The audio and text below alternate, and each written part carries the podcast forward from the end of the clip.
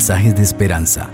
Reflexión diaria en el plan Reavivados por su palabra con el pastor Álvaro Rodríguez. Saludo cordial, queridos amigos. Leeremos hoy el capítulo 18 de Josué. Pero antes de hacer la lectura de estos 28 versículos, les invito para que juntos oremos. Padre precioso, al leer tu palabra, este capítulo que continúa el relato de, la distribución de las heredades en el pueblo de Israel, te pedimos que nos hables. En Cristo Jesús. Amén. La palabra del Señor dice así, Toda la congregación de los hijos de Israel se reunió en Silo, donde erigieron el tabernáculo de reunión. Toda la tierra se les había sometido, pero quedaban de los hijos de Israel siete tribus a las cuales aún no se les había repartido su posesión. Entonces Josué dijo a los hijos de Israel, ¿Hasta cuándo vais a esperar para venir a poseer la tierra que os ha dado Jehová, el Dios de vuestros padres? Designad tres hombres de cada tribu para que yo los envíe, que ellos se levanten, recorran la tierra y la describan conforme al reparto de las heredades. Después volverán a mí. Dividirán la tierra en siete partes. Judá se quedará en su territorio al sur y los de la casa de José en el suyo al norte. Pues vosotros delinearéis la tierra en siete partes y me traeréis la descripción aquí para que yo eche suerte delante de Jehová nuestro Dios. Pero los levitas no tienen ninguna parte entre vosotros, porque el sacerdocio de Jehová es su heredad. También Gad, Rubén y la media tribu de Manasés ya han recibido en el lado oriental del Jordán la heredad que les dio Moisés, siervo de Jehová. Aquellos hombres se levantaron y partieron. Y mandó Josué a los que iban a delinear la tierra, id, recorrer la tierra y delineadla, y volved a mí, para que yo os eche suertes aquí delante de Jehová en Silo. Fueron pues aquellos hombres y recorrieron la tierra, delineándola ciudad por ciudad en siete partes, en un libro que llevaron a Josué al campamento en Silo. Josué les echó suerte delante de Jehová, y allí repartió la tierra a los hijos de Israel según sus porciones. Se sacó la suerte de la tribu de los hijos de Benjamín, conforme a sus familias, y el territorio adjudicado a ella quedó entre los hijos de Judá y los hijos de José. Su límite por el lado norte parte del Jordán y sube por el lado norte de Jericó. Sube después por el monte hacia el occidente y viene a salir al desierto de Bet Aven. De allí pasa en dirección de Luz, al lado sur de Luz, que es Betel, y desciende de Atarot a dar al monte que está al sur de Bet Orón, la de abajo. Tuerce hacia el oeste por el lado sur del monte que está delante de Bet Orón, al sur, y viene a salir a Kiriat Baal, que es Kiriat Jearim, ciudad de los hijos de Judá. Este es el lado del occidente. El lado del sur va desde el extremo de Kiriat Jearim y sale al occidente, a la fuente de las aguas de Neptoa. Luego desciende este límite hasta el extremo del monte que está delante del valle del hijo de Ginom, al norte del valle de Refaín. Desciende entonces al valle de Ginom, al lado sur del Jebuseo, y de allí desciende a la fuente de Rogel. Después se inclina hacia el norte y sale a En-Semes, de allí en Geliot, que está delante de la subida de Adumín, y desciende a la piedra de Boán, hijo de Rubén. Pasa por el lado que está enfrente de Arabá y desciende al Arabá pasa al límite hacia el lado norte de Beth Hogla y termina en la bahía norte del Mar Salado, en el extremo sur del Jordán. Este es el límite sur. El Jordán era el límite del lado oriental. Esta es la heredad de los hijos de Benjamín con los límites que rodean conforme a sus familias.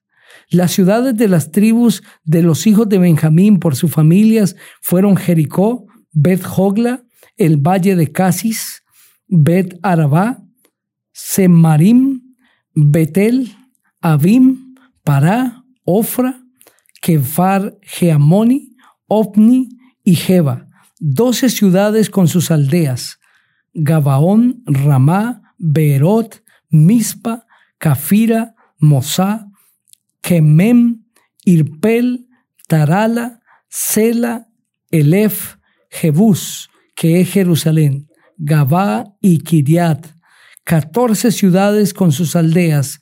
Esta es la heredad de los hijos de Benjamín conforme a sus familias. Este capítulo nos presenta con el capítulo siguiente, el 19, la distribución de los territorios en las demás tribus de Israel, es decir, en las siete tribus que todavía no han recibido heredad. En la pregunta que hace Josué, pareciera que las tribus, aunque sabían que iban a recibir la heredad, se quedaron en la tranquilidad y no estaban en la agilidad para recibir la tierra, estaban más bien perezosos para recibir la tierra. Puesto que el versículo 3 dice, Josué dijo a los hijos de Israel, ¿hasta cuándo vais a esperar para venir a poseer la tierra que os ha dado Jehová, el Dios de vuestros padres? El pueblo de Israel tiene ya la tierra asegurada, ya la han conquistado, Dios les ha dado esta tierra, pero ahora cuando ha llegado el momento decisivo de poseerla, al parecer se quedaron en la espera, hasta que Josué les llama la atención y les dice, ¿hasta cuándo van a esperar más? Ha llegado el momento de poseer la tierra. Este es el momento de hacer cumplir su sueño. ¿Qué están esperando? Entonces Josué les plantea la idea de enviar tres hombres por cada tribu, es decir, 21 hombres que vayan y reconozcan la tierra y midan también y traigan una descripción para luego hacer el sorteo por cada tribu. Pareciera algo inconcebible que el pueblo de Israel, después de tantos años de luchar y después de tantas batallas antes y después del Jordán para poseer la tierra prometida, la tierra que fluía leche y miel, ahora se queden en la espera cuando lo que faltaba era poseerla. Se quedaron en la frialdad. Por eso Josué les dice, ¿hasta cuándo van a esperar más? Ha llegado el momento de poseer la tierra pues lo mismo nos puede suceder hacia el reino de los cielos. Nosotros vamos caminando queriendo recibir la celestial Canaán, esa Canaán que Dios ha prometido que será eterna y será un mundo de felicidad total. Pero cuando el Señor está esperando que su pueblo se adelante, posea la tierra, decisivamente camine con Jesús, hay momentos que nos quedamos en la espera. Entonces el Señor tiene que decirnos, ¿hasta cuándo van a esperar para poseer la tierra de Canaán? ¿Por qué se quedan en la nada?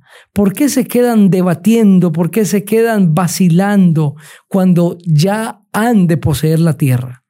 Queridos amigos, en los planes de Dios ya no deberíamos estar en este mundo de pecado pero por nuestro estancamiento, por nuestra frialdad, por nuestra inseguridad y falta de confianza en el Señor, todavía estamos en este mundo de pecado. Es por eso que bajo la exhortación de Josué, el Señor también usa esta exhortación como un modelo para exhortar a nuestro corazón. ¿Qué estáis esperando para poseer la tierra? Y esa pregunta desafiante el Señor te la hace hoy a ti. ¿Qué estás esperando para poseer la tierra? ¿Por qué te quedas vacilando? ¿Por qué no te entregas a Jesús si Él te ha prometido que la tierra es tuya y que ya ha sido conquistada para ti por Él mismo, que la victoria, la batalla ya fue ganada por Cristo Jesús? No espere más, lánzate con todas tus fuerzas, porque la tierra es tuya. Posiblemente hablo para alguien que todavía no se ha decidido por Cristo, que estás esperando, que no vas a poseer la tierra. Posiblemente es un cristiano que está en su frialdad espiritual y se está desanimando. ¿Qué estás esperando? ¿Por qué estás cambiando el reino de los cielos, ese reino eterno de paz y felicidad? ¿Por qué lo quieres cambiar? Esas preguntas reflexivas el Señor quiere ponerlas en nuestro corazón porque ellas nos han de llevar a la evaluación y a la reflexión y sobre todo a la decisión de conquistar la tierra de Canaán. Hoy es el día de conquistar la tierra, queridos amigos. Te invito para que juntos oremos. Padre, queremos conquistar la tierra de la Canaán celestial. Ayúdanos, danos decisión, firmeza, danos perseverancia, sin vacilación poder avanzar en el nombre del Señor Jesucristo. En su nombre poderoso oramos. Amén. El Señor te bendiga